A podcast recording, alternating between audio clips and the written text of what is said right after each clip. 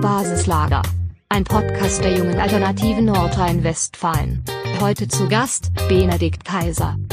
Dann freue ich mich erstmal, Benedikt, dich hier in der Episode 8 des Basislager Podcasts begrüßen zu können. Kurz mal, wer Benedikt Kaiser noch nicht kennt. Ähm, er hat in Chemnitz Politikwissenschaft mit europäischer Ausrichtung studiert, arbeitet nun als Lektor und Publizist, politischer Kommentator und Analyst.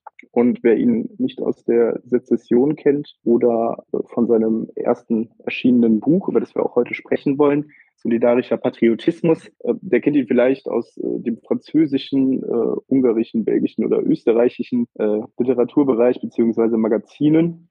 Und ähm, es freut mich erstmal, dich hier zu haben und äh, quasi im Westen über dein Buch zu sprechen. Und ich würde sagen, wir fangen schon mal mit der, direkt mit der ersten Frage an. Ähm, du, du schreibst ja, dass die in deinem Buch, dass die soziale Frage schon immer ein Thema war, was äh, natürlich in Deutschland, aber nicht nur in Deutschland, ähm, mit wechselnder Bedeutung ähm, quasi stattgefunden hat. Und da wäre jetzt meine Frage, welchen Stellenwert räumst du ihr aktuell in Deutschland ein? Und was glaubst du, in welche Entwicklung geht die Bedeutung der sozialen Frage? Also nimmt sie eher ab oder wird sie weiter zunehmen, sich weiter zuspitzen? Ja, also erstmal vielen herzlichen Dank für die Einladung zu diesem Gespräch. Ähm, und äh, zur ersten Frage gleich. Ähm, ich denke, dass die soziale Frage ähm, an Bedeutung enorm zunimmt und äh, auch noch zunehmen wird. Also die soziale Frage darf man sich natürlich dabei nicht vorstellen, ähm, wie damals Mitte des 19. Jahrhunderts, als es um Industrialisierung ging, um Verwerfungen äh, im Arbeitermilieu, um, um, um, die, um, um die Hebung des Lebensstandards der Verelenden, äh, Verelendeten. Das ist natürlich heute nicht der Fall. Heute artikuliert sich die soziale Frage gänzlich anders. Wir, wir, haben natürlich eine andere, einen anderen Gesellschaftsstatus ähm, erreicht, auch ein anderes materielles ja, Lebensniveau letztendlich. Und ich glaube, dass die soziale Frage sich eben in verschiedenen äh, Bereichen gerade extrem extrem konkret aufstellt und als Problem präsentiert. Beispiel äh, eben äh, Renten, äh, Rentensystem und die Frage, ähm, ob wir unsere Generationen, sagen wir mal, zwischen 20 und Mitte 30, ob unsere Generationen sozusagen überhaupt noch in, die, in den, in den äh, Genuss äh, dieser Transferleistungen dann geraten.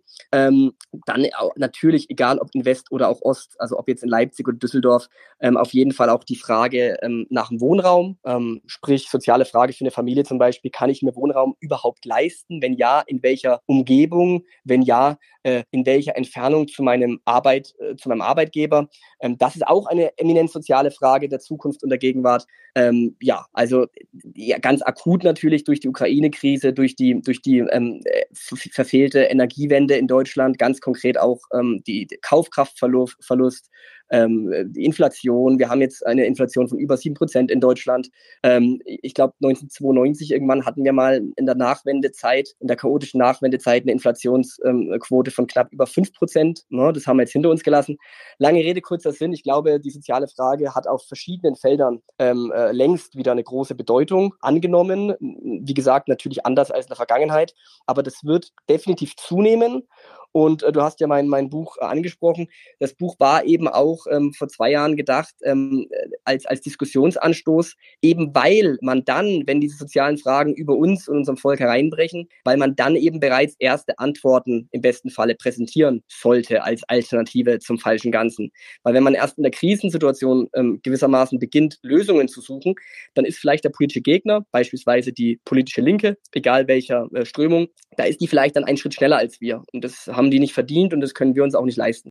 Ja, jetzt hast du ja schon äh, quasi äh, Lösungen auch angesprochen, die man dann am besten natürlich jetzt schon parat haben muss. Da sehen wir seitens der Ampelregierung Maßnahmen wie die Anhebung des Mindestlohns jetzt auf 12 Euro, die bereits geschehene Einführung von Tankgutscheinen, dass man das quasi im Endeffekt der Tankstellenbetreiber 30 Cent äh, quasi beim Bund einreichen kann pro Liter und dann von dort wieder zurückkommt, bekommt und das natürlich dann an den Kunden weitergibt und quasi dann das Heizgeld. Äh, sind das quasi vor deinen Augen geeignete Mittel, um die soziale Gerechtigkeit äh, zu verringern? Weil das ja auch gerade Sachen sind, also heizen, essen, sich irgendwie fortbewegen muss ja jeder. Ja. Das heißt, ähm, das betrifft natürlich auch jeden. Aber sind diese Mittel auch geeignet, da gerade die sozial Schwächeren ähm, zu entlasten?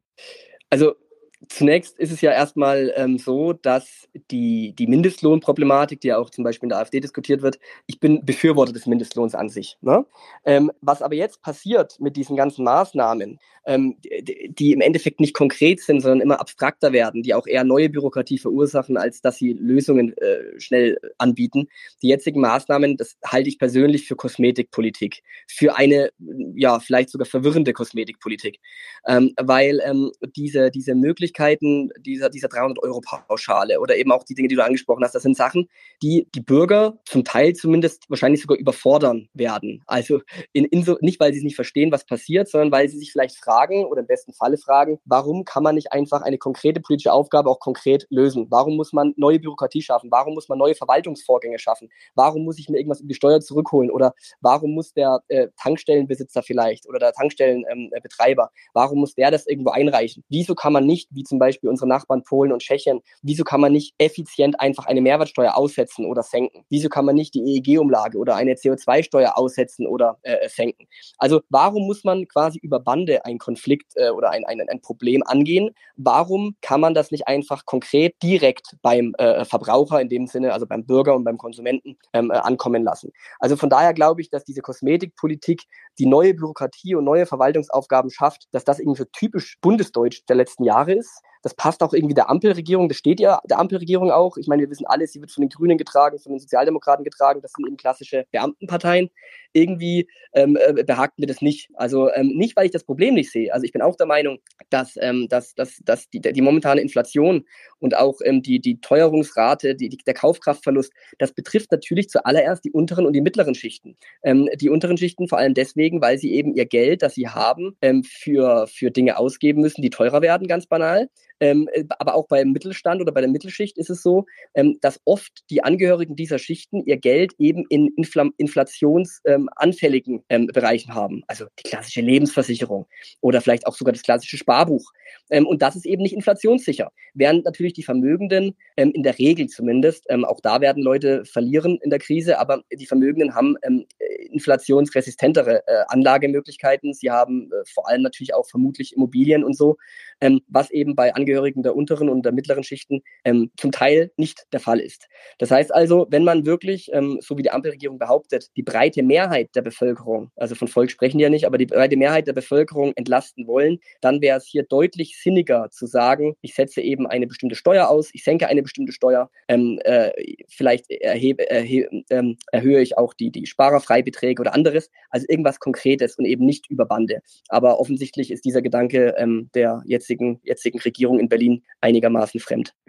Ja, das finde ich äh, gut, dass du es auch nochmal so deutlich sagst, ähm, weil du, also ich glaube, Leute, die den äh, Titel deines Buches ähm, erstmal nur gesehen, gelesen haben, beziehungsweise irgendwie den, den Klappentext oder nur davon gehört, die werden ja im Zweifel denken, oh, oder die unterstellen, ja, der, der will da den Kommunismus wieder, staatliche Steuerung, mehr staatliche Macht und haben dann erstmal so einen ähm, Grundreflex äh, dagegen, äh, wobei du ja in, im Buch auch explizit ansprichst, dass äh, gerade in solchen Bereichen einfach eine äh, Steuerentlastung gerade auch den ähm, Geringverdienern, den, den einfachen Arbeitern, ähm, den Menschen, von denen es ja immer mehr gibt, die jetzt in prekäre Lagen rutschen, dass das denen am direktesten und am, am besten ähm, ja, zugutekommen würde. Wobei natürlich äh, die Regierung, und das hast du auch gut rausgestellt, kein Interesse daran hat, äh, Steuern zu senken, denn dann hat man es ja umso schwieriger, sie irgendwann mal, falls man wollte, wieder zu erhöhen. Das ist ja im Endeffekt nur dieser, dieser indirekte Trick. Man sagt, wir geben euch jetzt was obendrauf, aber nehmen euch das erstmal weg. Deswegen ja auch dieser Bürokratieapparat. Ja, richtig. Und ähm,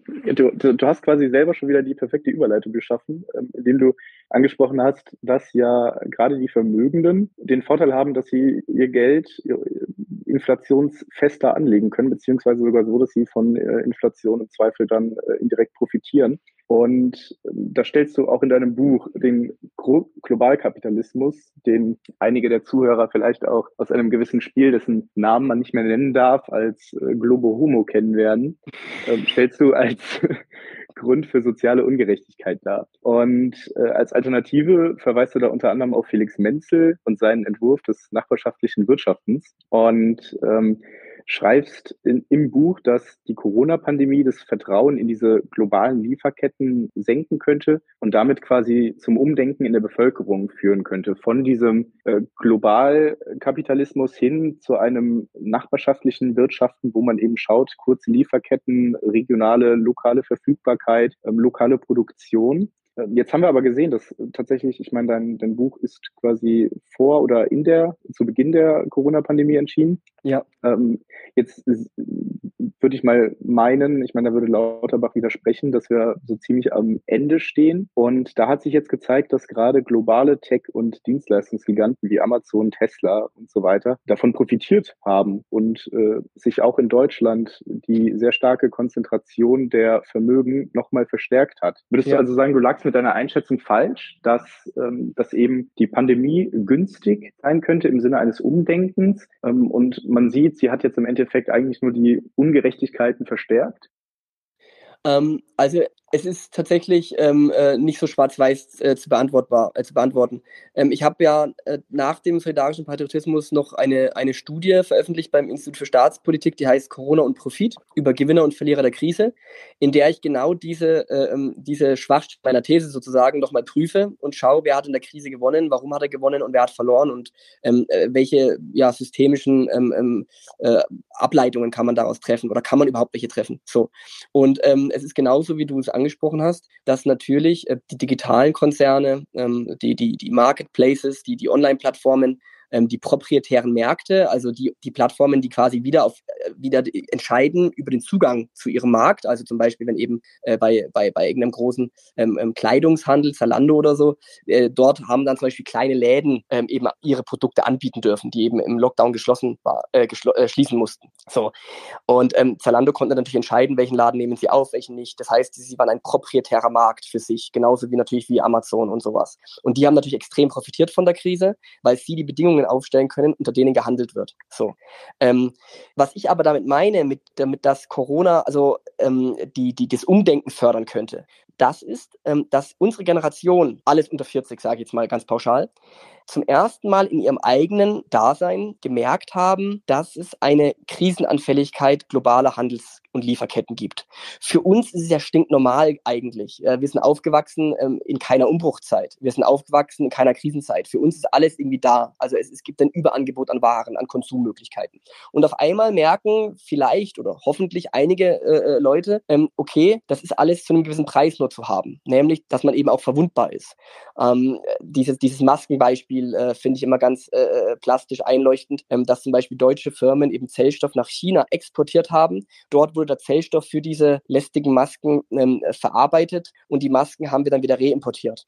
Äh, und anfangs der Krise mussten wir dann noch warten auf die, auf, auf die Masken, weil natürlich die Chinesen ihre Masken erstmal in China verteilt haben und so weiter und so fort. Was ich damit nur sagen will, ist, die, den Leuten kann man anhand von vielen verschiedenen Beispielen aus den letzten zwei ähm, Corona-Jahren zeigen, dass diese ganze globalistische Produktionsweise Mängel hat. So, das wird nicht jedem einleuchten. Vielleicht werden auch manche sagen, so what, das ist halt so im, auf, auf, im Markt geschehen. Aber manche werden vielleicht sagen, nee, das ist un unlogisch. Also nur weil es rentabel erscheint, erst irgendwas nach China zu exportieren, um es dann wieder billig zu importieren, nur weil es irgendwie ökonomisch rentabel ist für gewisse Marktteilnehmer, muss es nicht politisch nützlich sein.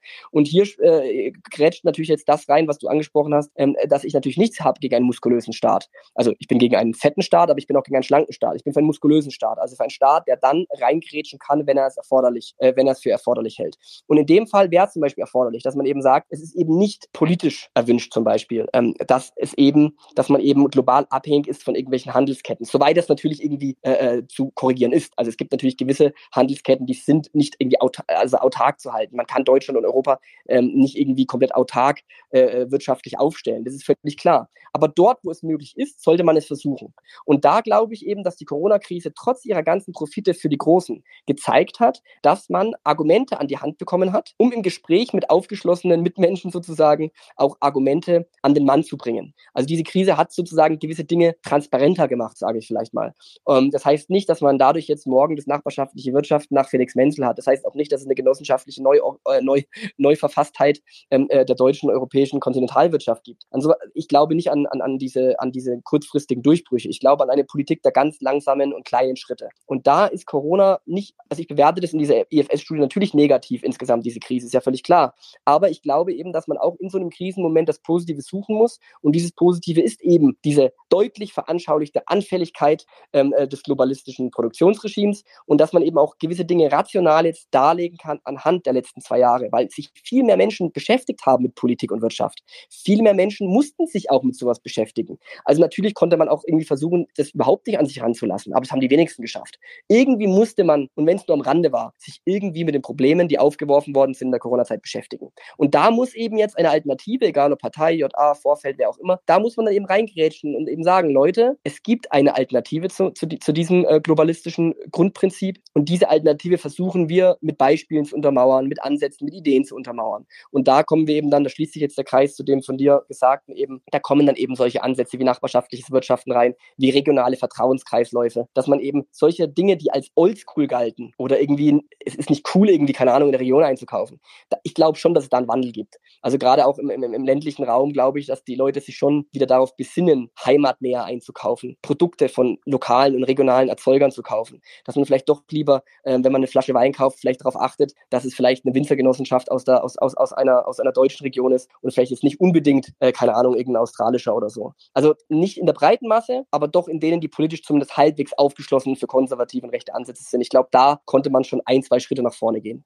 Ja, also das sagst du quasi, dass im Endeffekt die äh, das Gute, natürlich in äh, großen Anführungszeichen äh, der Corona-Pandemie war, dass einer Generation, die es gar nicht, vielleicht noch nicht mal darüber mal nachgedacht hat, dass ähm, diese Lieferketten, Just-in-Time und so weiter, dass das alles so anfällig ist. Dass der aufgezeigt wurde, es ist eben nicht selbstverständlich, dass alles rund um die Uhr verfügbar ist und morgen lieferbar, sondern ähm, dass das gerade aufgrund der weiten Wege, der zahlreichen Verzahnungen ähm, untereinander dann wirklich nur einer kleinen Schraube im Getriebe bedarf, äh, die dann erstmal alles lahmlegt, ja, oder sinnbildlicher gesprochen tatsächlich ähm, ein Schiff, was quer im Kanal hängt ablenkt, was ja. äh, wir auch hatten. Ähm, jetzt ist das natürlich quasi vorübergehender Verzicht. Ja, man muss dann halt irgendwie zwei, drei Wochen warten und dann ist es ja irgendwie doch wieder da. Dann gibt's halt doch wieder die Masken aus äh, China.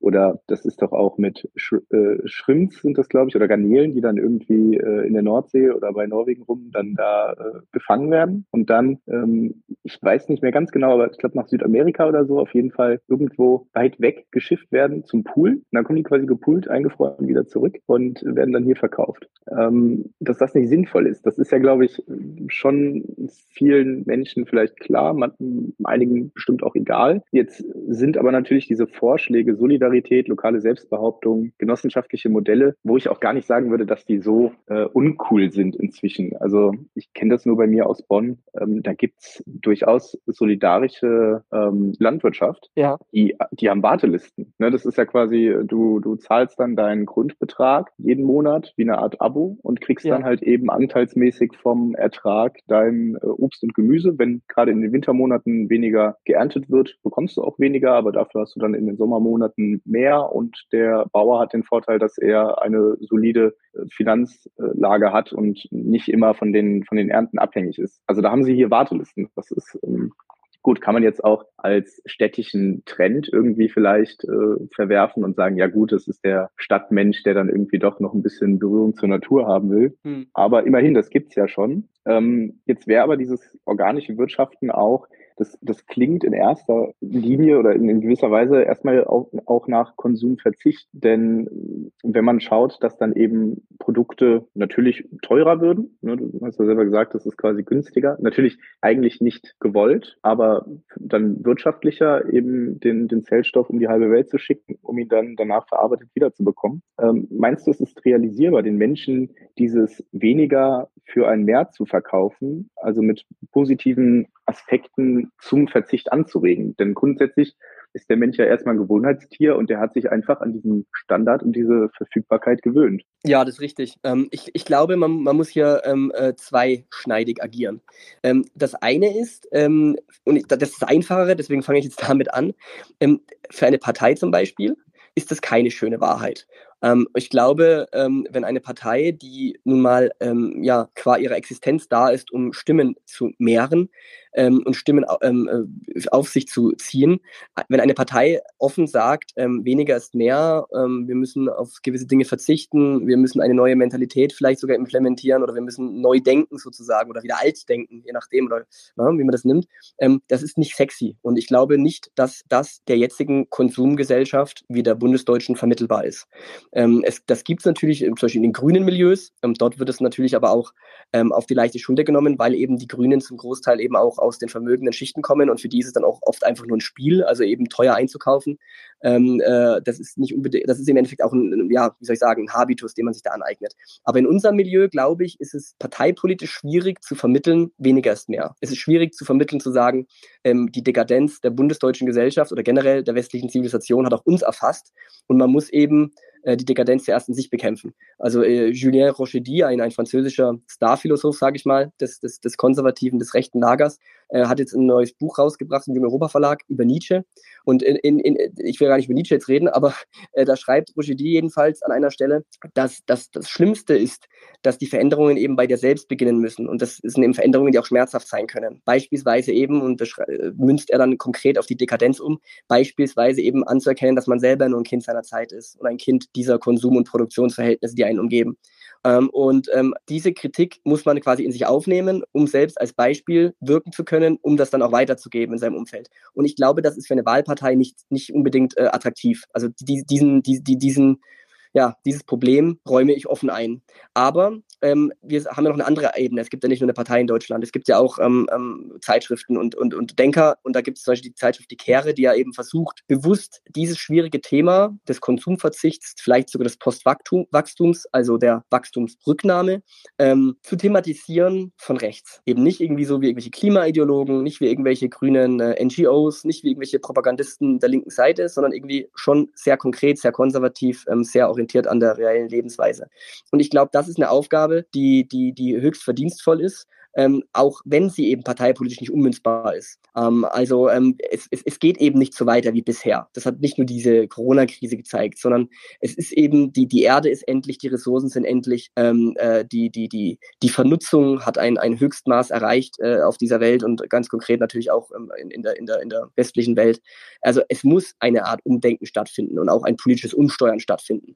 Und wenn man jetzt eben nicht einfach nur boomeresk sagt, haha, ich, ich, ich mache meinen Dieselgenerator an, weil die Linken lügen eh mit, mit Umwelt und allem. Wenn man das nicht so machen möchte, sondern wenn man sagen möchte, nee, wir brauchen Antworten auf die Fragen der Zeit, ohne deswegen jetzt irgendwie in diese Klimaideologie-Falle zu gehen, dann muss man eben anerkennen, ähm, äh, dass das rechts ein, äh, ja, ein verwaistes Feld bisher ist. Also man überlässt der, der linken Jugend, der grünen Jugend, ähm, diesen ganzen Pressure Groups sozusagen äh, unserer politischen Gegnern, denen überlässt man das Feld, in dem man eben oft abfällig über solche Fragen spricht. Und ich muss zugeben, dass ich selber nicht unbedingt der größte ökologische Denker bin. Ähm, aber genau deswegen bin ich ja dankbar, dass es eben da Leute wie die Kehre gibt von Jonas Schick, die eben versuchen, äh, so ein Themenfeld aufzubohren. Eben weil es einfach sonst auch keiner macht. Und weil wir eben auch ähm, solche Lebensfragen, Überlebensfragen eben nicht unseren zahlreichen politischen Gegnern überlassen dürfen. Ja, das ist äh, gut, dass du auch gerade äh, Jonas Schick und die Kehre ansprichst. Wir hatten ja von der äh, JA jetzt vor, waren das zwei, drei Wochen, die Aktion im Reinhardswald. Da wollen ja gerade die Grünen, ähm, glaube über 3000 Hektar Waldgebiet roden für 18 Windräder.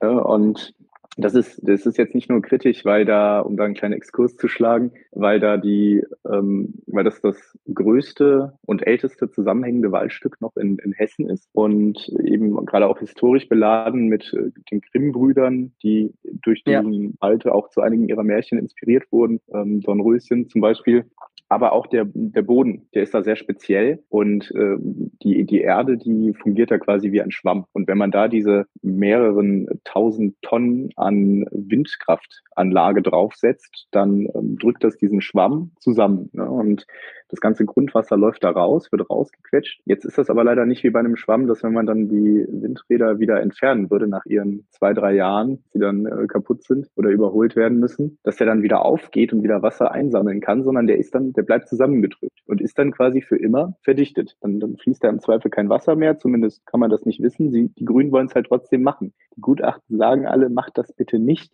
Ähm, das ist ja quasi auch ein Beispiel, wo man sieht, dass Grün auch immer so eine Art ähm, ja, wie, wie soll man sagen, ähm, Virtual Signaling, Signaling ne? dieses ähm, Tugendhaftigkeit vortäuschen ja. ist. Ne? Man, man sagt, ja, guck mal hier, wir bauen da 18 Windräder, ist doch ganz toll und dann haben wir wieder regenerative Energien und alles ist gut, aber die negativen Aspekte, die dann im Zweifel auch die zum Teil positiven überwiegen, die werden dann gar nicht angesprochen. Und da hatte Jonas das eigentlich auch auf den Punkt gebracht, der dann davon sprach, dass das Elektrofahrrad eigentlich das Idealsymbolbild für dieses grüne Gutmenschentum ist, wie du es gerade eben auch schon angesprochen hast, ja, ja. das teure Einkaufen. Man sagt, na, Autofahren finde ich irgendwie blöd, ja, vielleicht sogar ah, Elektroauto ist mir auch irgendwie, das ist ja immer noch so groß und äh, so schwer und so viel Metall. Ich benutze ein Elektrofahrrad. Dann sagt man quasi, ich will wieder zurück zur körperlichen Betätigung, weg von irgendwelchen Energien, aber das soll nicht ungemütlich sein. Man will dabei ja nicht schwitzen und man will ja trotzdem irgendwie schnell vorankommen deswegen baut man dann doch wieder einen Akku rein ja. und hat dann im Endeffekt genau die negativen Aspekte wieder mit drin, die man ja eigentlich verhindern wollte.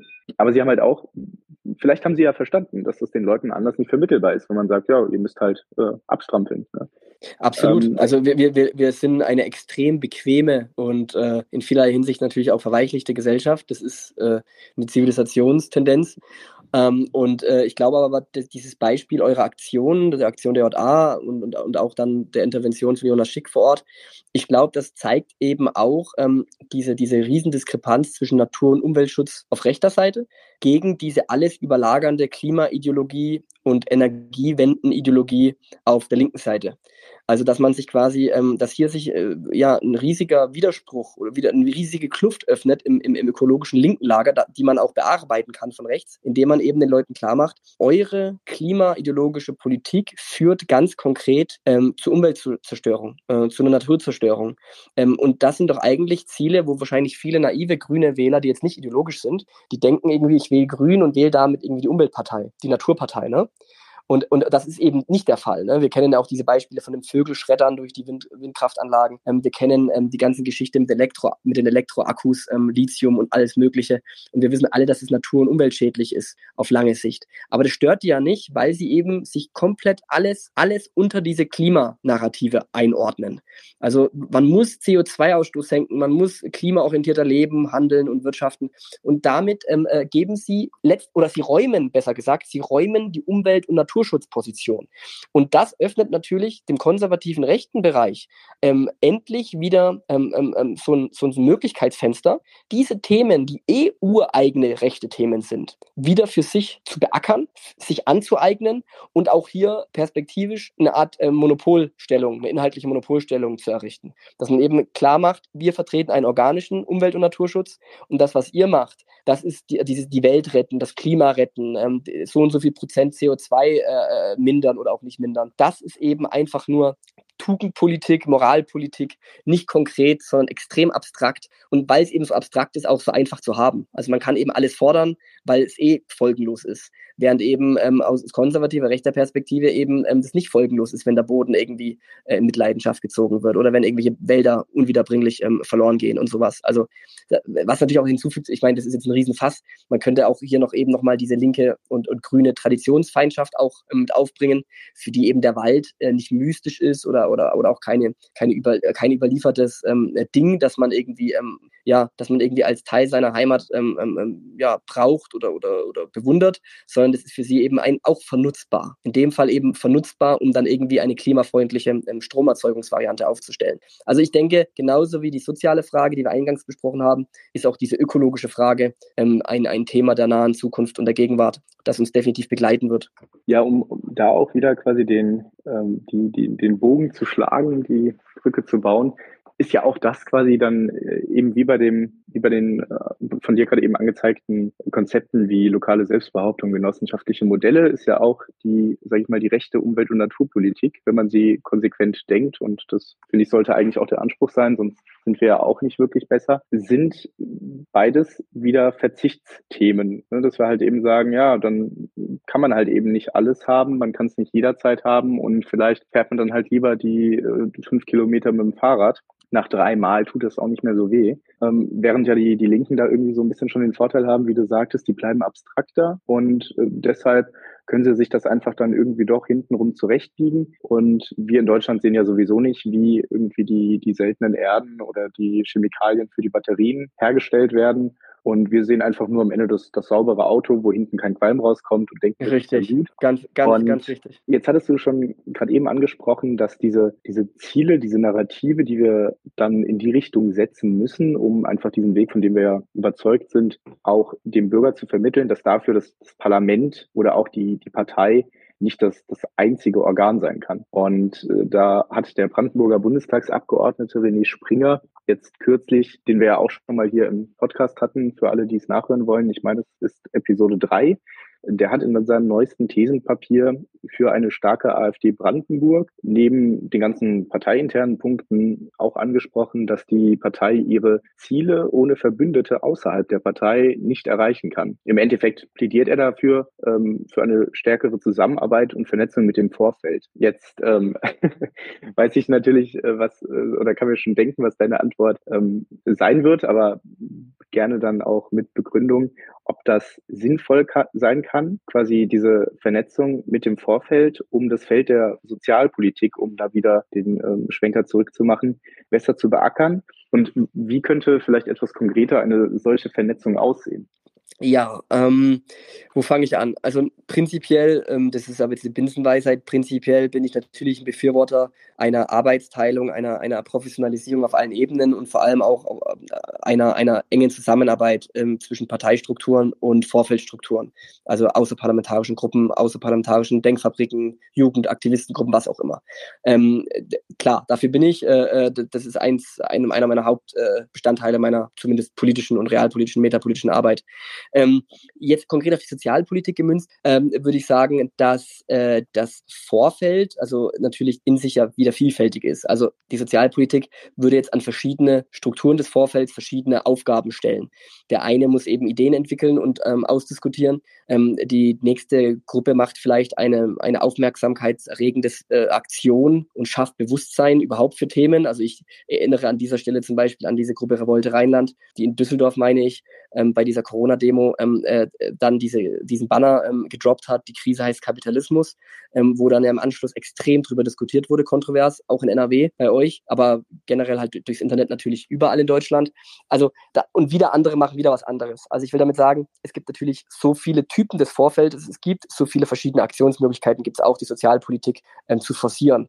Ähm, das kann auch ein Bürgerbüro sein von, von irgendeiner äh, ähm, Nichtregierungsorganisation, einer patriotischen. Also in Cottbus zum Beispiel in Brandenburg, weil du jetzt René Springer erwähnt hast, in Cottbus gibt es ja ähm, äh, den Verein Zukunft Heimat, ähm, die eben ähm, auch eine Anlaufstelle geschafft haben mit der damaligen Mühle, ähm, die, die, die wie eine Art offener Bürgertreff ist, wo sich auch Leute einfach mal ausquatschen können, einen Kaffee trinken, ein Bierchen trinken, quatschen, einfach äh, im Endeffekt eine Art Vergemeinschaftung von unten erfahren.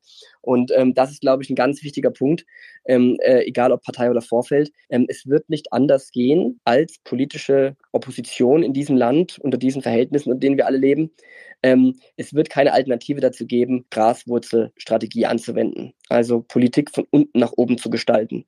Politik sozusagen erfahrbar und konkret zu machen. Und Politik ist eben im Endeffekt alles. Also alles, äh, das ist eben nicht mehr wie früher, wo man irgendwie die Bereiche feinsäuberlich trennen konnte. Es gab einen politischen Raum, es gab einen ökonomischen Raum, es gab einen gesellschaftlichen Raum oder so. Ähm, diese idealtypische Scheidung gibt es heute eben nicht mehr. Alles ist irgendwo politisch. Auch der Fußball ist politisch. Also man kann auch immer, man kann auch nicht sich irgendwelche Fluchtwinkel mehr bauen, in die man sich zurückzieht. Da also die Gesellschaft und der politische Gegner alles politisiert hat, muss man auch eben in fast allen Bereichen politisch reagieren. Und ähm, die Sozialpolitik, beziehungsweise die gesamte Politik, die sich damit beschäftigt, wie wollen wir leben, mit wem wollen wir leben, wem gehört unsere Solidarität, wem nicht, ähm, äh, wie stelle ich mir die Gemeinschaft vor, im Kleinen wie im Großen, ähm, das ist so ein immenses Feld, dass es da also auch für alle Vorfeldtypen ähm, äh, ausreichend ähm, äh, Betätigungsmöglichkeiten gibt.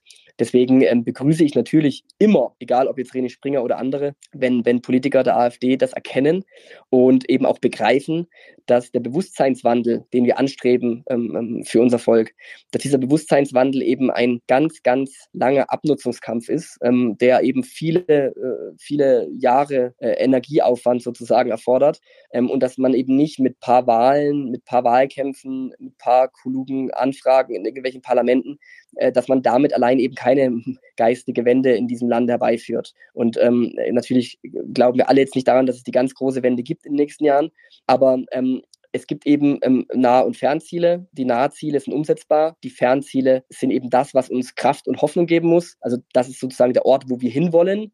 Und vielleicht erreichen wir diesen Ort nie, aber wir müssen eben versuchen, ihm immer näher zu kommen.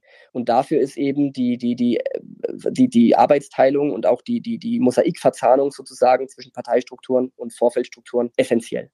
Ja, da würde ich gerne noch mal kurz äh, nachhaken. Äh, du hattest ja, ja gerade eben schon quasi auf den auf das jetzt erscheinende Buch äh, von oder über nicht von über Nietzsche ähm, verwiesen, was man ja glaube ich auch als kurzen Hinweis oder Werbeblock schon vorbestellen kann, wer will, im Jung Europa Verlag.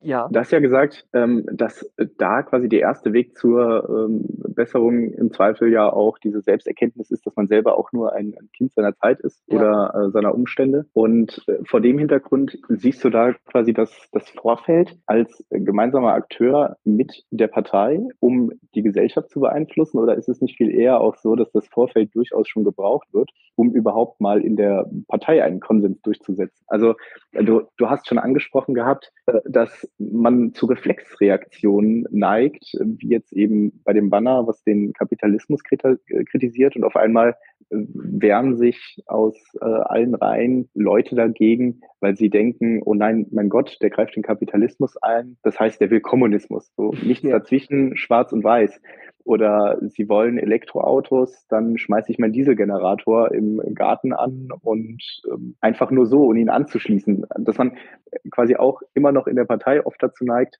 einfach das extreme Gegenteil von dem zu machen, was dann aus gewissen Ecken gefordert wird, was man quasi für, für links hält. Das ja. ist da doch eigentlich auch das Vorfeld ähm, zur Herausbildung besserer oder guter Position innerhalb der Partei braucht. Ja, absolut. Ähm, ähm, natürlich ist es jetzt nicht die alleinige Aufgabe eines, eines außerparlamentarischen, ähm, einer außerparlamentarischen Bewegung sozusagen, ähm, der Partei ähm, politisches Bewusstsein zu vermitteln. Das ist nicht die alleinige Aufgabe, aber es ist immer auch eine wichtige Aufgabe. Ähm, die konkrete politische Situation, die wir vorfinden, ist ja in aller Kürze die, dass wir es bei der AfD in ihrem Funktionärspool zumindest oft mit klassisch bundesdeutsch sozialisierten Typen zu tun haben. Das ist ja erstmal auch ähm, völlig normal. Man will ja auch in dieser Bundesrepublik Wählerstimmen bekommen. Ähm, das Problem ist aber, dass diese Leute oftmals, ich will nicht alle beim Kamm scheren, aber es trifft eben bei einem relevanten Anteil zu, dass diese Leute eben nicht politisch sozialisiert wurden in einer patriotischen Struktur oder in einer konservativen Struktur, sondern eben in einer Altpartei beispielsweise. Oder eben gar nicht politisch sind, sondern aus der Wirtschaft kommen, was auch oft ein Vorteil ist durch die Praxiseinblicke, was aber oft auch ein Nachteil ist, weil man dann eben materialistisch überdeterminiert ist. Sprich, man setzt ökonomische Standards dort an, wo man vielleicht auch einfach mal politisch denken sollte. So, das führt alles sehr weit jetzt. Aber ähm, der Kernaspekt ist der, dass wir es nicht wie in Frankreich beispielsweise bei der Semur Reconquête-Partei oder beim Rassemblement National, dass wir es eben nicht wie in Frankreich zu tun haben mit Parteien, deren Führungsköpfe und deren Verantwortungs- und Mandatsträger aus, aus patriotischen Strukturen stammen. Das ist in Frankreich oftmals der Fall. Das ist bei uns selten der Fall. Äh, daher nochmal das Beispiel Brandenburg. Ähm, ein, ein enger Wegbegleiter von René Springer ist ja Christoph Berndt, der eben diesen Verein Zukunft Heimat auch in Südbrandenburg ähm, ähm, ja, verantwortet hat und mit aufgebaut hat.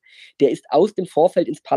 Der ist jetzt mittlerweile natürlich ähm, äh, ähm, ja, Fraktionschef in Brandenburg. Und natürlich bringt der ein ganz anderes politisches Grundbewusstsein mit als jemand, der vorher irgendwie ein FDPler war oder der vorher irgendwie, ähm, keine Ahnung, ähm, äh, in der Wirtschaft aktiv war. Weil eben einer wie Bernd dann eben weiß, wo sind die Fallstricke der Realpolitik, wie denkt der einzelne Bürger vor Ort, wie denkt vielleicht jetzt nicht ein Parteiapparatschick, sondern wie denkt im Endeffekt das Volk an der Basis sozusagen, das man erreichen will und das er einen auch trägt. Also man darf ja nicht vergessen, die AfD wird nun mal nicht von irgendwelchen Großbürgern gewählt, sondern sie wird eben gewählt von, in Anführungszeichen, vom einfachen Volk.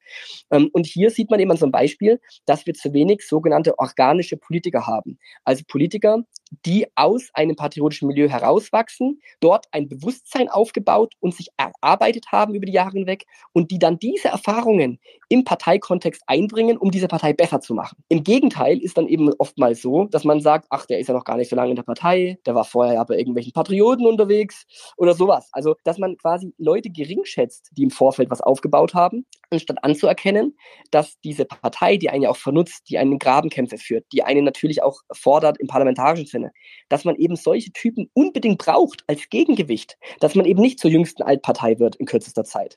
Und, und das sind alles Fragen des politischen Bewusstseins. Und das ist ganz essentiell für das Vorfeld, dass die Leute, die sich, es gibt auch Leute im Vorfeld, die sich jetzt nicht groß mit Parteipolitik beschäftigen, aber die, die sich damit beschäftigen, die müssen natürlich auch an sich selbst in Anspruch stellen, dass sie ihre Kollegen im Parlament, mit denen sie kooperieren, besser machen, dass sie ihnen versuchen, Themen ranzubringen, dass sie ihnen versuchen, ähm, ein, ein Bewusstsein zu vermitteln äh, in Themenbereichen, dass sie ihnen vielleicht auch vermitteln, was eigentlich überhaupt unsere, unsere eigenen Traditions- und, und Weltanschauungsbestände sind.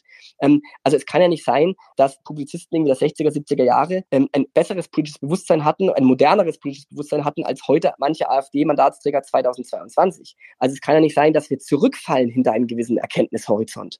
Aber es ist eben so. Also ich sage, es kann nicht sein, aber ich weiß selber, es ist einfach so. Und deswegen ist es natürlich ein Kampf gegen Windmühlen, aber es ist halt ein Kampf, der trotzdem ausgefochten werden muss im jetzigen, im jetzigen Zustand der Partei. Ähm, äh, eine Partei hat immer verschiedene Phasen und in der jetzigen Phase ähm, ähm, der AfD ist es ganz wichtig, dass man eben die Leute, die das Prinzip der Kooperation des Mosaiks verstanden haben, dass man die fördert, dass man die Leute fördert, die eben ähm, auch verstanden haben, dass eine Partei nicht im luftleeren Raum agiert, sondern eben ihr Umfeld und Vorfeld braucht, dass man die Leute unterstützt, die inhaltlich mutig neue Wege gehen, die auch versuchen, ähm, diesen parlamentarischen Trott aufzufrischen und zu, besser zu machen, die eben auch wissen, die AfD ist nicht eine Partei wie jede andere, sie kann einfach nicht so wie die FDP oder wie die SPD agieren, sie muss mit gewissen Konventionen brechen. Und äh, da würden mir jetzt in NRW ja auch ein, zwei Politiker einfallen, die erfolgreich daran arbeiten, ähm, ähm, diese banalen ähm, äh, äh parlamentspolitischen ähm, ähm, ja, Narrative sozusagen aufzulockern und mit einer frischen jugendlichen Dynamik daran treten. Äh, von daher sieht man ja, egal ob Ost oder West oder Süd oder Nord, es gibt überall einige wenige Köpfe, die in der Partei bereits hervorragende Arbeit leisten und, und, und die auch übergreifend eben diese Mosaikstruktur leben oder mit Leben füllen. Und das sind eben die Leute, auf die man dann auch die Hoffnung setzen muss und die man stärken muss. Aber es muss eben noch mehr von diesen Menschen geben. Und da äh, schließt sich vielleicht auch jetzt der Kreis zum Thema JA. Und da muss man natürlich ganz stark darauf hoffen, dass die JA, die ja zumindest in ihrem Kern die AfD von morgen ist, dass diese JA ähm, mit gutem Beispiel weiter, wie sie bisher auch ähm, das in, in weiten Teilen des Landes macht, dass sie voranschreitet, um eben selber die Alternative zur Alternative zu sein. Also eben nicht diese, in Anführungszeichen, Boomer-Alternative, die den Dieselgenerator anmacht, wenn sie Argumente von links hört oder von Grün oder, sondern die sagt, ich will besser sein als die Linken und die Grünen. Ich will nicht einfach sagen, das sind dumme Idioten, die nicht mal ein Studium zu Ende gebracht haben oder die, die nicht mal einen richtigen Anzug anhaben in der Parlamentsrede. Alles egal. Unser Problem in Deutschland ist nicht, wie sich die Grünen im Parlament kleiden. Unsere Probleme reichen viel tiefer. Und jeder, der eben weiß, dass es so ist, jeder, der eben es ändern möchte, dass es so ist, der ist natürlich eingeladen, ähm, ähm, ja, mitzuwirken sozusagen an diesem Projekt Partei und Vorfeld.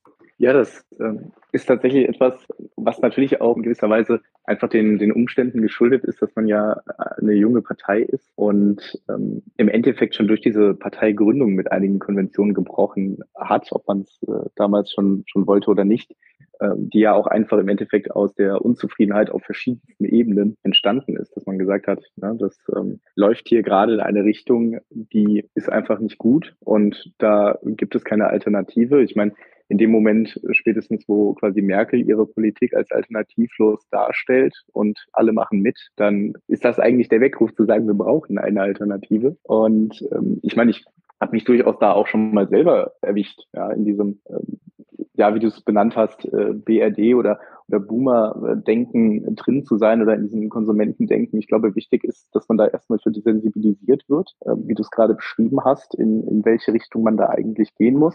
Ja, ganz passend eigentlich dieses, es ist doch egal, was sie da an, anhaben. Es ist doch egal, äh, was sie, ob sie keinen Abschluss haben. Das ist ja äh, im Endeffekt nur der Nebeneffekt Nummer 15 hinter den viel wichtigeren anderen Problemen. Genau. Und ähm, da würde ich nämlich dann den, den Übergang machen zu deinem, äh, nämlich jetzt nun demnächst erscheinenden Buch, was den Titel trägt Die Partei und ihr Vorfeld. Und äh, du hast wahrscheinlich schon zumindest einige Eindrücke aus dem Buch wiedergegeben, äh, jetzt in den, in den letzten Fragen oder Erläuterungen.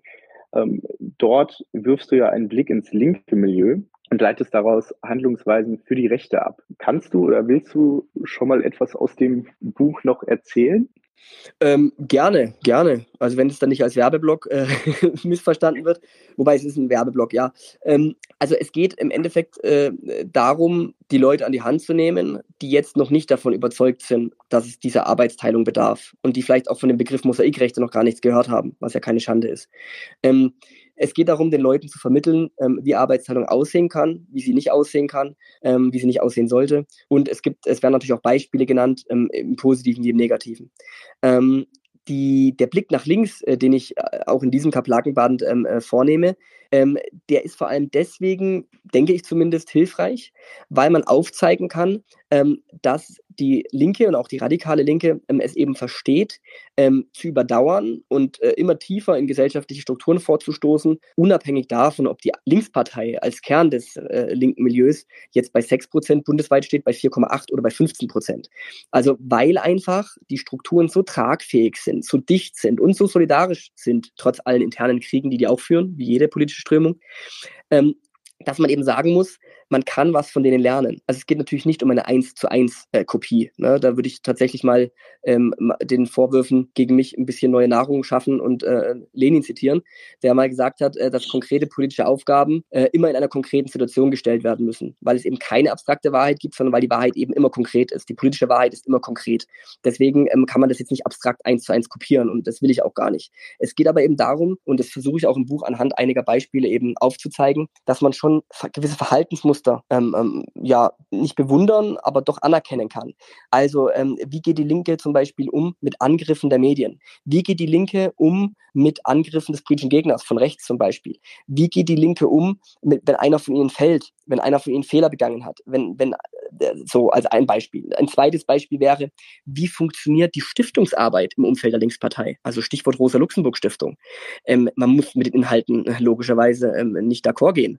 Aber das, was dort geleistet geleistet wird an, an, an Schulungsarbeit, an Bildungsarbeit, an Vermittlung eines politischen Bewusstseins an Mandatsträger der Zukunft, an die Jugend, an die nachrückenden Generationen, das ist beispiellos. Das Geld wird dort eingesetzt, so wie es eingesetzt werden müsste, wenn man wirklich eben ähm, äh, auch daran interessiert ist, ähm, ähm, sein gesamtes Milieu besser zu machen und nicht nur die Diäten einzustreichen.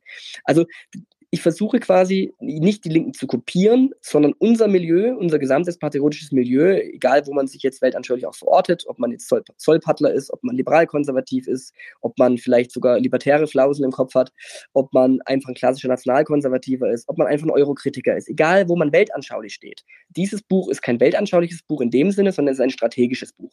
Und ähm, ja, und ich glaube eben, dass so viel zu tun ist, rein auf einem strukturellen Feld, also auf dem Feld der Professionalisierung auf allen Ebenen, Medienarbeit, ähm, Theoriearbeit, aber auch Praxisarbeit, dass man da eben durchaus auch mal zum Gegner schauen kann, wie hat der es gemacht, als er in ausweglosen Situationen stand, wie macht er es, wenn er heute in ausweglosen Situationen steht und wie wird es bei uns gehandhabt. So, und ähm, das soll keine reine Boomer-Shelter sein, weil irgendwie jeder von uns ist mal ein situativer Boomer und findet irgendwas lustig oder irgendwas blöd und jeder von uns äh, haut vielleicht mal eine Floskel raus, das, das, das ist alles Ordnung. Aber das grundsätzliche politische Bewusstsein, das grundsätzliche Bewusstsein, ähm, wie funktioniert Politik heute unter den jetzigen Bedingungen, was ist möglich, was ist machbar, was ist auch erstrebenswert und was vielleicht nicht, das sind Fragen, an denen müssen wir schleunigst arbeiten, weil wir eben nicht viel Zeit haben. Also jetzt nicht so irgendwie Semur-mäßig, von wegen, das ist die letzte Wahl, danach ist alles verloren, ähm, äh, von, so, von, von diesem Alarmismus halte ich deswegen nichts, weil ähm, was sagt man dann am nächsten Tag? Also wenn alles verloren ist, weil, weil zum Beispiel AfD aus irgendeinem Landesparlament fliegt, ja, was ist dann danach, wenn alles verloren ist? Ne? Also so treibt man Leute nur in die Apathie. Ich versuche, und das ist vielleicht der letzte Aspekt zu diesem Buch jetzt als Werbeblock, ich versuche in diesem Buch aufzuzeigen, dass unsere Politik der kleinen Schritte, unsere Transformationspolitik sozusagen, die Verhältnisse in diesem Land ganz langsam, ganz behutsam, Stück für Stück zu verändern. Dass das eben die Mitarbeit aller gutmeinenden Kräfte erfordert und dass das eben ähm, aber eben eine, einer Basis bedarf. Und diese Basis ist eben das bereits jetzt von mir mehrfach angesprochene äh, äh, politische Bewusstsein und auch eine, eine realistische Lageanalyse. Also wo sind wir, wo stehen wir, wo können wir hin, wo können wir nicht hin. Ne? Und äh, die Koalition, äh, Koalitionsbildung mit CDU, CSU ist erstens derzeit weder anzustreben noch machbar. Äh, deswegen muss man vielleicht erstmal woanders ähm, seine Hausaufgaben erledigen. Ja, klingt auf jeden Fall sehr interessant und auch sehr lesenswert. Ich glaube, für, für viele, wie du ja gerade sagtest, ähm, nicht ideologisch, sondern strategisch. Ähm, um den Werbeblock an dieser Stelle quasi äh, zu schließen, verweise ich noch kurz darauf, wer es kaufen will, kann es aktuell vorbestellen bei äh, Antaios. Ähm, was kostet es? Ich glaube 10 Euro einzeln und wenn man wie immer ne, die drei Kaplaken kauft, dann 25 Euro. Richtig. Und ja gut, ähm, wenn, du, wenn du sagst quasi den Alarmismus, da hat man bei Semur, da hat man so das Problem, ähm, dass, was macht man am nächsten Tag? Da ja. könnte man ja den Blick zu den Grünen werfen Erst war es der Krieg, der uns alle auslöscht. Der Kalte Krieg, wenn er dann austreten würde, ist nicht geschehen. Dann war es Atomkraft, die uns ähm, verstrahlt und, und alle umbringt. Ist auch nicht geschehen. Ja, und jetzt ja. ist das Klima. Also äh, ne, da, das geht schon. Scheint ja auch immer wieder zu greifen. Man braucht halt immer nur den Ausweg für was Neues. Ja, und da würde ich aber tatsächlich auch, also auch wenn es unhöflich ist, würde ich dir da gerne widersprechen. Ähm, weil es ist immer ein Unterschied, wer Alarmismus betreibt.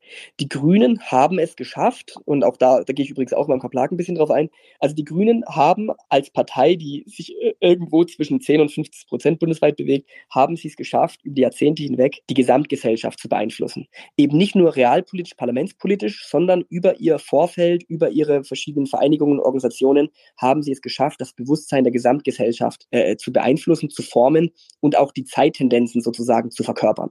Das ist eben rechts nicht zutreffend. Das heißt, ähm, die Migrationsfrage zum Beispiel oder generell die Identitäts Frage von rechts ist für uns als politische Akteure im patriotischen Segment eine essentielle Frage. Aber es ist eben keine essentielle Frage für die Bevölkerungsmehrheit. Natürlich kann man jetzt sagen, dass in Frankreich zum Beispiel sich mehr damit beschäftigen, das stimmt. Aber dennoch ist Seymour eben bei knapp sieben Prozent gelandet mit dieser, mit dieser ähm, ähm, ja, Behauptung der Schicksalswahl, die letzte Chance eben der Reconquête, die letzte Chance äh, als Franzose in Frankreich sich zu behaupten. Das heißt also, ähm, es ist ein Unterschied, ob ich etwas dramatisiere, wie die Grünen, und habe dabei aber die entscheidenden gesellschaftlichen Multiplikatoren auf meiner Seite, nämlich diese äh, ideologischen Staatsapparate, ähm, sprich Kirche, Gewerkschaften, Nichtregierungsorganisationen und vor allem natürlich die private wie die Staatspresse. Oder bin ich eine Minderheitsgruppierung, äh, äh bin ich eine Minderheitsströmung, bin ich vielleicht sogar eine verfemte Strömung wie die gesamtrechte Strömung. Von daher ist immer die Frage, wer betreibt Alarmismus, wem nimmt man es ab und wer hat auch die Macht, aus einem alten Alarmismus einen neuen zu machen. Wir haben diese Macht derzeit nicht, weil wir nicht in der Lage sind, gesamtgesellschaftliche Deutungshoheiten zu erzielen oder Deutungshoheiten zu implementieren, sondern wir sind die Verfemten. Und aus dieser Rolle des Verfemten heraus gibt es automatisch ein anderes Anforderungsprofil an unsere real- und metapolitische Arbeit, als das jemand tun kann, dessen Ideen hegemonial sind, also dessen Ideen tonangebend sind in der Gesellschaft. Ja gut, also sind wir quasi haben wir uns einmal kurz im Kreis gedreht, kommen wieder bei Lenin raus, der ja dann doch irgendwie recht hatte, wenn er sagt, abstraktes Prinzip und konkrete Anwendung. Richtig. Äh, hat mich überzeugt. also du darfst auch durchaus widersprechen. Das ist ja äh, gerade, das ist ja auch als Debattenkultur hier gedacht, ähm, wie du ja auch vorher schon sagtest. Ähm, und das finde ich auch eigentlich wichtig und sehe dann die JA auch in der Verantwortung, dass wir eben den jungen Leuten ähm, Bildung an die Hand geben, ähm, auch politische und ideologische Bildung und äh, gerade auch äh, die Debatte eröffnen, weil natürlich äh, ja Argumente sich eigentlich nicht besser herausarbeiten können als in der Debatte. Und äh, am Ende steht man dann sowieso irgendwo als äh, Direktkandidat oder als äh, am Wahlkampfstand oder im Freundeskreis dann Leuten gegenüber, die eben äh, das ja vorherrschende linke Weltbild in sich aufgesogen haben und dann muss man ja spätestens da debattieren. Also dann doch dann doch lieber vorher auch mal quasi üben im sicheren Kreis und es dann äh, rauslassen beziehungsweise äh, gerüstet zu sein dann für den äh, Kampf des alltäglichen Lebens, das es ja nun mal für viele ist, gerade gerade im Westen. Ähm, dann hätte ich noch eine letzte Frage, nämlich vor dem Hintergrund, du hast ja erzählt, in, in Brandenburg, da gibt es bereits dieses äh, Zentrum, was ja dann im Endeffekt, wenn ich das richtig verstanden habe, auch so eine Art Anlaufstelle, Austauschort ähm, und so weiter ist.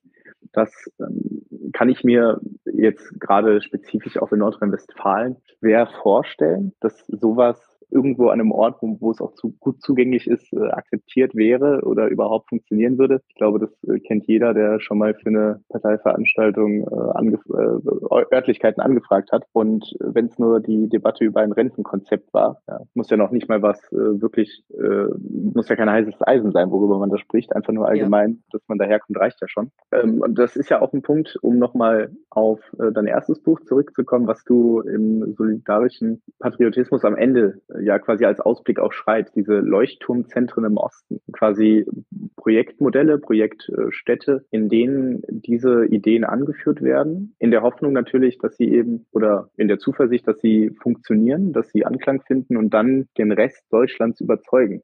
Äh, da wäre jetzt noch meine Frage, siehst du da nicht auch die Gefahr? Es gibt ja jetzt auch immer wieder Stimmen oder gab, äh, als Meuthen noch in der Partei war, auch eher dann die Stimmen, dass man Ost und West quasi auch die Partei trennen müsse, weil das, weil das nicht verträglich sei, ähm, aus welchen Gründen auch immer man das da angeführt hat. Ja. Siehst du da die Gefahr, dass wenn man jetzt sagt, wir machen diese Modellprojekte im Osten, gerade im Bezug auf die Sozialpolitik, ist das nicht nochmal ein Faktor, der geeignet ist, um Ost und West noch weiter zu trennen? Oder glaubst du, dass das wirklich auch äh, Integrationsfunktion oder Vorbildfunktion haben kann, in dem Sinne, dass man sieht, der Osten, ja, wo ja viele Westler auch einfach noch das Vorurteil haben, na, die können ja sowieso nichts und wir müssen die alimentieren, dass man da dann quasi sieht, die können es ja irgendwie doch, die haben jetzt, sind sie mal am, am Zug, vielleicht sollten wir uns mal ein Vorbild nehmen und wächst dadurch wieder näher zusammen.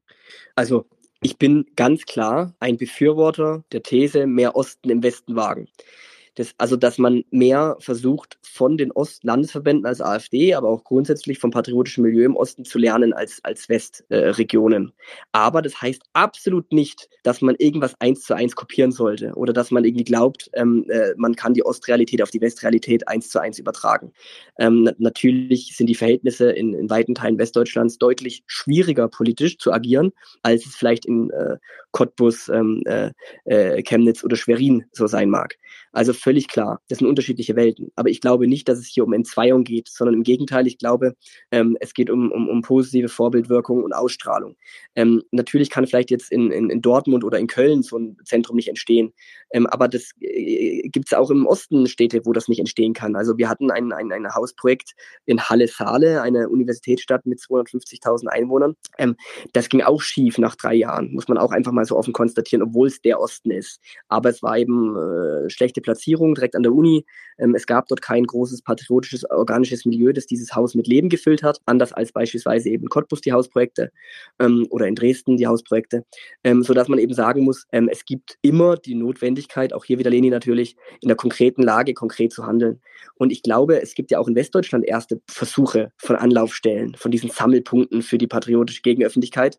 Ähm, äh, Im Westerwald, wenn ich mich jetzt nicht täusche, gibt es so einen Anlaufpunkt. Es gibt, äh, es gibt natürlich auch die, die, die Chance und auch die Hoffnung, dass sowas, ähm, ähm, wie, es eben im Osten im, im Kleinen funktioniert, aber natürlich immer noch ausbaufähig ist, dass es sowas dann auch im Westen gibt. Und auch ganz NRW ist ja jetzt nicht äh, irgendwie ähm, ähm, der Großstadtmoloch. Also auch bei euch gibt es ja Ecken, die ruhiger sind, wo man vielleicht die Chance hat, Eigentum zu erwerben, äh, als, als Gruppe von Abgeordneten, als, als Vorfeld, sodass es dann da vielleicht auch Anlauf, auf, Anlaufzentren gibt, die nicht jeden Tag ähm, überflutet werden von Antifa-Gewalt.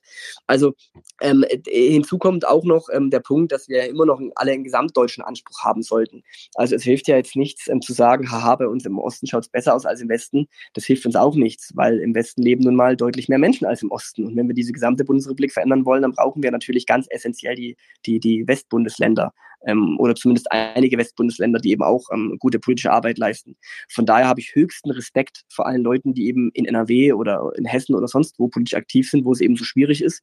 Und bin auch der Meinung, dass dieses Standhalten zum jetzigen Zeitpunkt ähm, ähm, äh, ja durchaus noch eine Perspektive hat.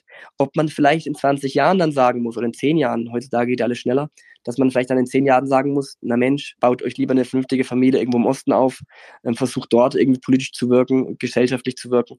Das kann natürlich sein. Also man muss die Lage eben immer neu sondieren und neu analysieren.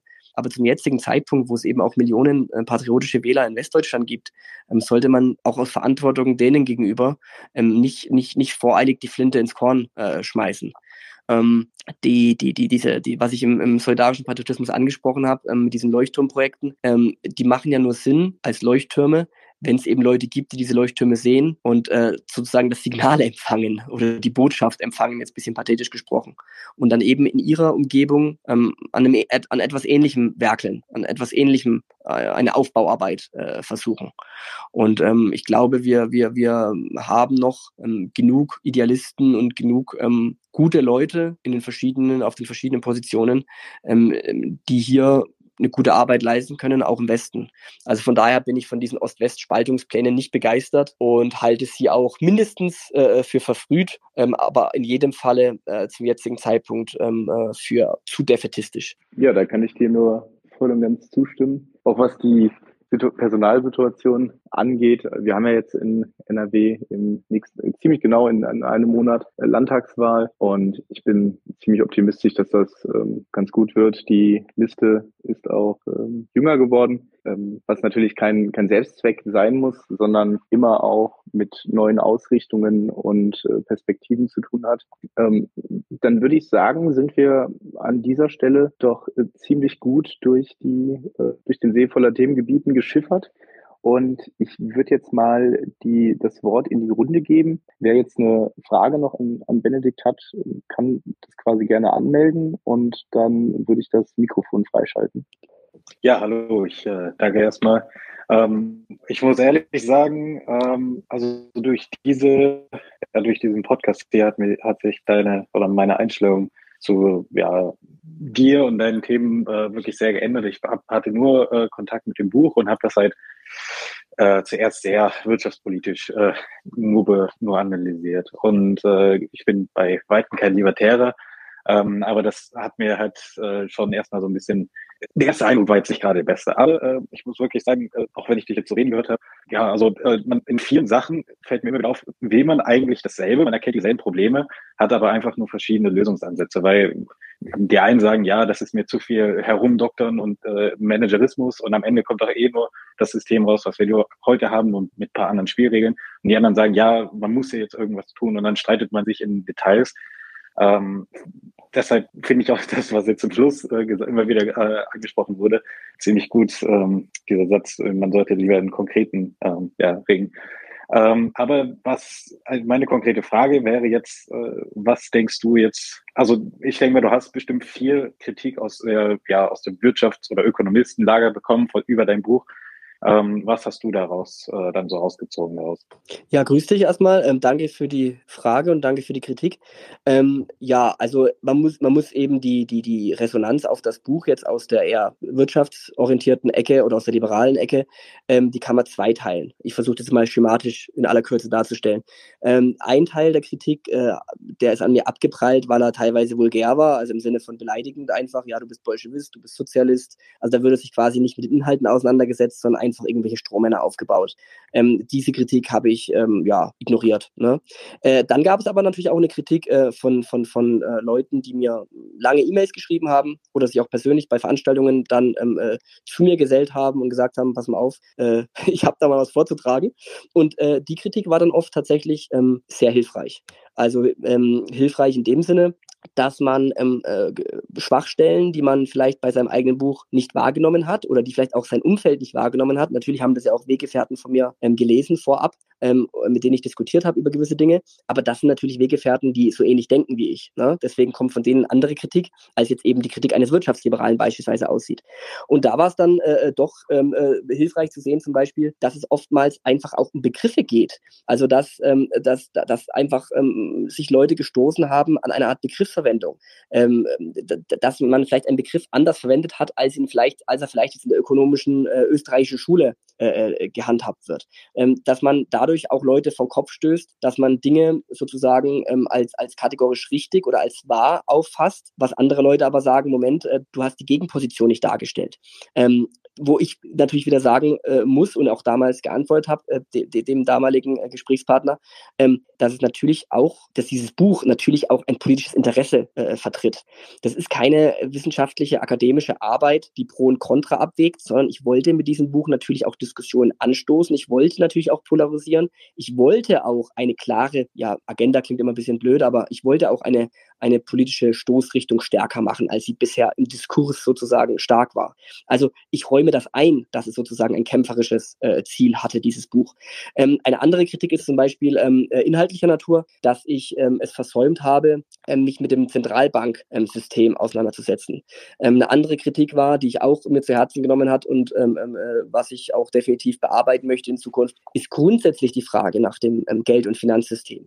Ähm, also ähm, da hat mir auch ein, ein, ein, ein, ja, ist es ein Wirtschaftsliberal, ich weiß gar nicht, auf jeden Fall jemand, der sich, der sich sehr stark im, an, an, an eher marktorientierten Denkern ähm, ent, entlang zieht in seinem Denken. Ähm, der hat eben auch gesagt, ähm, äh, mein Buch äh, sei für ihn aus seiner Perspektive im luftleeren Raum weil ich eben nicht ähm, das Geldfundament anspreche oder die Frage auch ähm, äh, nicht anspreche ähm, nach unserem, nach dem Wesen unseres Geldsystems. Also von daher würde ich sagen, ähm, ein Teil der Kritik ignoriere ich. Das ist das Beleidigende, das ist dieses vulgär-liberale ähm, ähm, Getue, dass das eh alles nur Sozialismus und Kommunismus und Bolschewismus oder was auch immer sei. Und einen anderen Teil der Kritik, also den inhaltlichen, ähm, den prüfe ich natürlich. Dann, äh, wenn es Literaturempfehlungen gibt, lese ich die auch. Und dann schaue ich eben, ähm, wo liege ich vielleicht falsch, wo habe ich einen Standpunkt noch besser zu formulieren, wo habe ich vielleicht nach meiner Meinung auch nach der Lektüre recht.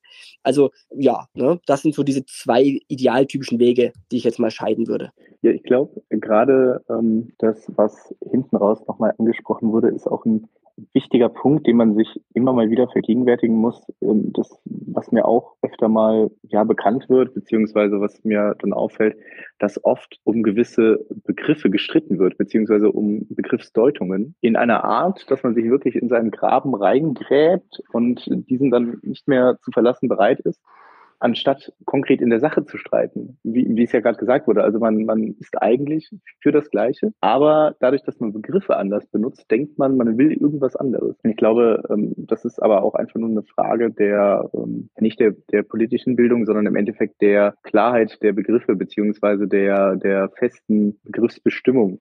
Also wenn sich dann irgendwann eine Begriffsbestimmung durchgesetzt hat, dann ähm, braucht man auch nicht mehr über die Begriffe diskutieren, sondern kann sich dann im Konkreten um die, um die Sache kümmern. Ja, äh, da würde ich ganz kurz nur ergänzen, was ganz Kleines. Und zwar, ich habe ja auch im solidarischen Patriotismus versucht, so eine Art FAQ äh, voranzustellen. Also zum Beispiel fand ich es lustig, dann, dass dann irgendwie auf Twitter irgendwelche Leute eben schreiben, ja, du verwendest Kapitalismus und Marktwirtschaft als Synonym, haha. Und dabei habe ich halt eigentlich im ersten Kapitel gleich ähm, eine Gegenüberstellung, ähm, wo ich versuche, meinen Kapitalismusbegriff offenzulegen und wo ich versuche, meinen Marktwirtschaftsbegriff offenzulegen. Also daran hat man auch gesehen, dass nicht jeder, der das Buch oder das Konzept kritisiert hat, das Buch auch gelesen hat. Ähm, und, und auch da hier gibt es eben wieder die Scheidung. Es gibt Leute, die haben das wirklich ähm, äh, mir dann irgendwie gescannt, ihre Bemerkungen gescannt, die sie geschrieben haben an die Seite von, vom Buch. Ich hoffe, es war im Regelfall mit Bleistift. Ähm, äh, und andere haben dann eben einfach rausgepoltert, ja, du, du, du, du, du Sozialist bist halt zu blöd, äh, äh, den Kapitalismus und die Marktwirtschaft zu definieren. Also deswegen immer ganz wichtig, ähm, äh, glaube ich, egal jetzt ob mein Buch oder auch in anderen Fällen, ganz wichtig, immer erstmal mit dem Gegenüber verständigen über Begriffsdefinitionen, bevor man sich dann extrem in den Haaren liegt, äh, nur weil man irgendwie, keine Ahnung, was ganz anderes darunter subsumiert. Ne? Genau. Ich danke dir, Benedikt, schon mal, dass du dir heute Abend so viel Zeit genommen hast. Verschiedenste Themenbereiche. Wir sind ja dann doch irgendwie etwas vom solidarischen Patriotismus äh, abgeschweift in verschiedenste andere Bereiche. Aber ich glaube, das gehört dann auch immer dazu, dass du dir die Zeit genommen hast, die mit uns ja, um dann äh, eine Referenz auf Schick zu machen, beackert hast. Ja, ähm, ja vielen und, Dank für die ähm, Einladung, ja. Ja, ich würde sagen, ähm, wir machen es wie immer. Du bekommst jetzt quasi auch mal die Gelegenheit des Schlusswortes, ähm, wo du nochmal Gedanken mitgeben kannst, offene Fragen, wie auch immer. Das steht ganz bei dir. Das wird auch nicht zensiert. Ja, oh, eine Botschaft an die Zuhörer. Ähm, also auf jeden Fall danke, falls ihr diesen Podcast angehört habt. Ähm, wenn ihr jung aktiv und patriotisch seid, unterstützt die junge Alternative. Ähm, ich glaube, die, solche Aktionen wie hier das Basislager ähm, wäre nicht möglich ähm, äh, in einer Parteiformation wie der AfD, wenn es nicht die JR gäbe. Ähm, deswegen ist es ganz wichtig, dass die Leute nicht nur vom Seitenrand ähm, oder vom Spielfeldrand sozusagen Kommentare abgeben, sondern dass man sich auch engagiert, dass man hineingeht ins Getümmel, auch wenn das Getümmel manchmal unangenehm ist. Ähm, das als in Anführungszeichen Aufforderung oder Empfehlung. Ähm, als zweites, ähm, äh, natürlich würde ich mich freuen, wenn mein Buch ähm, Die Partei und ihr Vorfeld ähm, gelesen wird. Ähm, auch hierzu, genauso wie beim solidarischen Patriotismus, ist natürlich konstruktive Kritik immer gern gesehen. Das ist ja auch erst, das ist jetzt auch kein äh, Manifest für die Ewigkeit, sondern es ist einfach ein Strategieangebot, ein Strategieentwurf. Und äh, das sind natürlich alle herzlich eingeladen, äh, mitzudiskutieren und diesen Entwurf äh, besser zu machen, konkreter zu machen und in ihrer jeweiligen Region, in der sie eben tätig sind, auch vielleicht sogar anwendbar zu machen. Ähm, also da würde ich mich auf jeden Fall freuen über Feedback, über Feedback, das natürlich über bloße Beleidigung hinausgeht. Ähm, ja, und der dritte Aspekt ist eigentlich nur, ähm, dass wir alle, egal auf welchem Posten wir stehen und egal was wir politisch tun, ähm, dass wir alle in diesen Zeiten jetzt ähm, nicht äh, äh irgendwie verzagen sollten. Wir sollten auch nicht ins Negative uns treiben lassen. Politik ist kontingent, also sie ist ergebnisoffen und ähm, äh, man sollte unser gesamtes Lager nicht abschreiben. In Krisenzeiten, und wir leben nun mal in Krisenzeiten, in Krisenzeiten gibt es immer auch die Chance, ähm, sozusagen positiv durchzubrechen. Ähm, wenn man von diesen Durchbrüchen jetzt nicht erwartet, dass es irgendwie ein kolossaler Triumphzug wird, sondern eben nur eine Politik der kleinen Schritte mit kleinen Erfolgen, mit, mit Nahzielen, die man verwirklicht, mit Zielen, die man sich setzt, die eben auch realistisch umsetzbar sind. Ich glaube, dann ist für jeden, egal eben wo er politisch aktiv ist, noch viel zu holen.